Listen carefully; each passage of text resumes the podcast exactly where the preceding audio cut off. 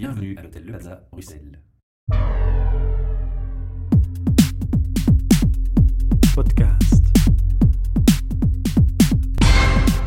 Hey iedereen, welkom bij de nieuwe podcast live van het Plaza Hotel hier in Brussel, waar wij elke maand te gast zijn. Vandaag praten wij over Visions at Work. Eh, we hebben speciale gasten bij ons, er twee zelfs, dus dat is ook eh, zelden dat dat gebeurt bij mij dan, moet ik zeggen. Maar ik ga ze allebei zelf even laten voorstellen. Hey, ik ben Leslie Haaien van eh, Variety Inc. en ik ben de sales manager. Hey, ik ben eh, Kenneth Cardinaals van Variety Inc. En ik ben de planning director. Ehm, nu ja, eerst en vooral, wat, wat, wat, wat doet precies Variety Inc.? Variety Inc. is eigenlijk een eh, entertainmentbureau die er eh, artiesten plaatst bij klanten, festivals, eh, discotheken, cafés. Dus eigenlijk overal waar dat je entertainment nodig hebt, daar zijn wij eigenlijk te zien. En het is eh, voorna- voornamelijk in België? Of, eh, Eh, wij zitten ook in Nederland en hopen op een doorbraak ook voor Luxemburg en Duitsland. Ah, dan ben je eigenlijk op de, de goede plaats gekomen, hè? want we hebben al effectief de contacten in, in Frankrijk, dus we moeten misschien best eh, achter de scènes eens gaan praten, zou ik zeggen. Dat is niet voor de luisteraars bestemd. Hè? Dat gaan we zeker doen. nu, eh, ja, eh, in de job zelf, ik kan me wel voorstellen, ja, je moet natuurlijk ook overal de contacten hebben en zo. Nu, wat zijn eigenlijk de capaciteiten, wat zijn de competenties die je nodig hebt in jullie job? We moeten vooral spraakzaam zijn en ook goed kunnen luisteren van wat de klant wenst en daar eigenlijk verder op kunnen inpikken. Maar vooral heel veel kunnen babbelen. Heel veel kunnen babbelen. Vandaar ook de podcast, neem ik aan. Hè? Ja. We doen niet anders dan babbelen bij een podcast, dat is daarom. Eh, ja, bij de com- eh, competenties die je nodig hebt, buiten het babbelen zelf, eh, ik neem aan dat jullie ook vaak op de baan zijn. Heel regelmatig zijn we, zitten we zelf op de baan, maar we zitten vooral ook eh, veel achter de computer, omdat wij heel veel dienen te regelen.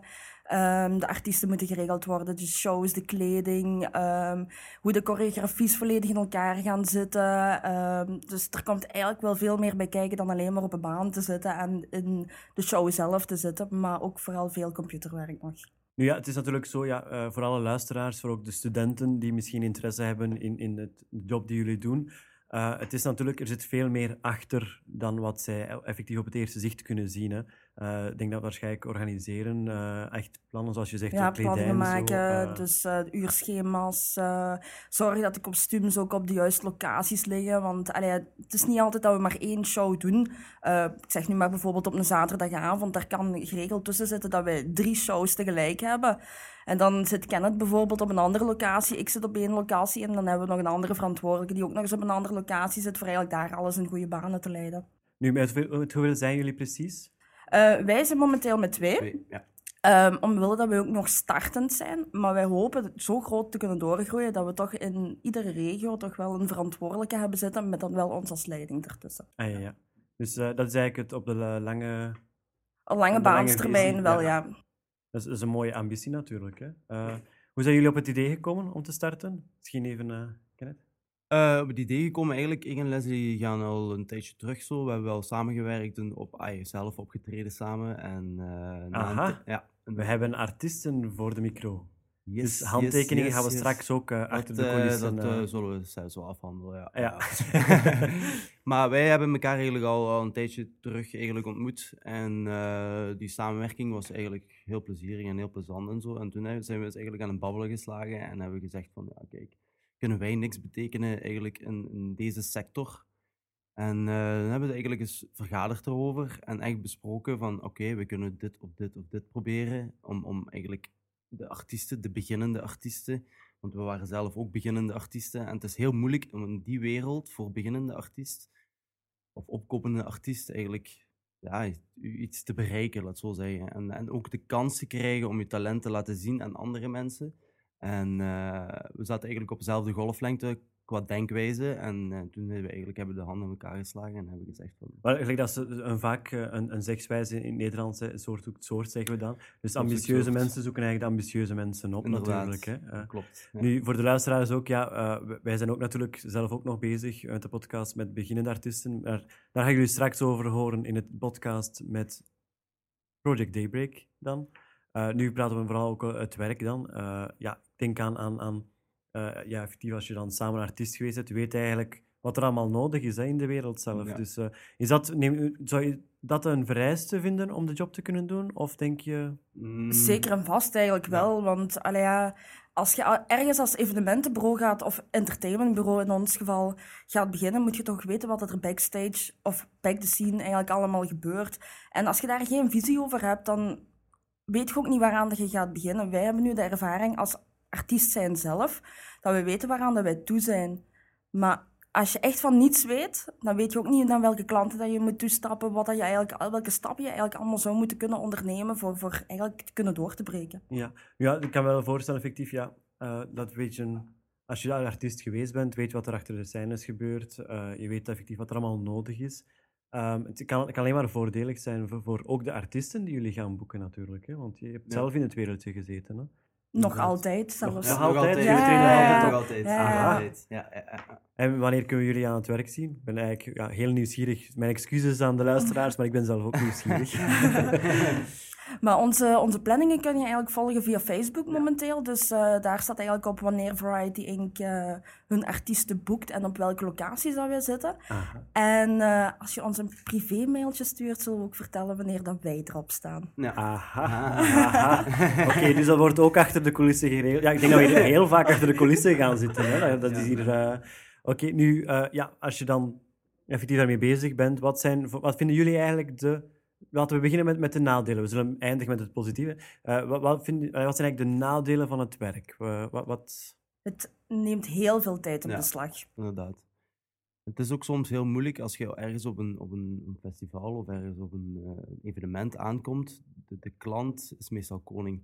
Het is ook, dat is misschien een klein beetje een nadeel dat de klant soms zijn gedachten of zijn ideeën begint te wijzigen vijf minuten voordat het optreden begint. Dus het is eigenlijk like dat, dat we in, in HR-termen zeggen, people management is Ja. toch wel belangrijk. Ja, dat is eh. zeer belangrijk. We proberen natuurlijk naar de klant toe alles te communiceren, dat we zodanig alles gepland hebben natuurlijk. Maar is, ja, de klant blijft koning en als hij zegt, of zij zegt... Als hij last minute zijn, zijn eh, outfit wil veranderen. dan moeten wij dat veranderen. En dat zijn misschien een klein beetje de nadelen. Daarin nadelen, ja. Dus het is hoe je het eigenlijk bekijkt. Maar veel nadelen denk ik niet. We proberen elk nadeel een voordeel van te maken. Je moet alles proberen positief te bezien gewoon. Wel, Ja. Dat is een, een hele mooie mentaliteit natuurlijk. Hè? Ja. En dan ja, ook iets waar wat eh, niet iedereen kan doen, is dat eigenlijk jullie van, van jullie passie jullie werk hebben gemaakt. Hè? Ja, Ja, dat Ik klopt. denk dat er eh, heel veel gepassioneerde mensen zijn die, die misschien niet de tijd hebben of, of niet de, de stap durven zetten om van hun passie hun werk te maken.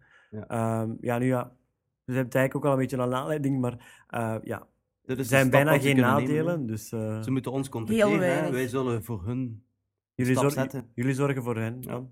Dat is eigenlijk allemaal jullie kindjes dan. Hè? Of- Ja, Eigenlijk wel. eigenlijk wel. Ja. Eigenlijk wel. Ja. Ook al zijn er misschien sommigen bij die twee keer zo oud zijn als jullie, of eh hebben jullie Ja. toch bepaalde zitten er wel, leeftijd? Allee, ja, erbij er zitten er een paar bij die Ja. wel, eh, ja, inderdaad, ik denk zelfs niet twee keer, maar zelfs drie keer onze leeftijd hebben. Ja. Ah, voilà, kijk, Ja. kijk. Dus het is voor alle leeftijden. eh, Zeker alle- en vast. Dus iedereen die dezelfde passie als ons deelt, die zit eigenlijk bij Variety Inc. Ja. Ah, voilà, kijk eens aan. Dat, Ja. is, dat is ook een mooie slogan, zo op die manier. Hè? Ja. ja. Nu ja, eh, ja, voor alle mensen, voor alle eh, talenten die op de baan zijn, gaan jullie die zelf ook opzoeken of, of wachten jullie totdat ze bij, bij jullie komen? Of, eh, Wij gaan zelf ook scouten. Dus eh omwille dat wij eigenlijk op veel locaties komen, zien wij ook heel veel. En ergens waar dat wij een potentieel in zien, daar stappen wij ook onmiddellijk naartoe en daar geven we ons kaartje aan, geven we even de uitleg aan en hopen eigenlijk dat die bij ons mee het team komen vervoegen natuurlijk. Wat ik ook wel heel vaak merk, want ik ben ook, ja, ik zie, kijk ook heel vaak covers nu op, op eh, YouTube, in verband met het andere project dan. En ik zie echt heel veel grote talenten eigenlijk.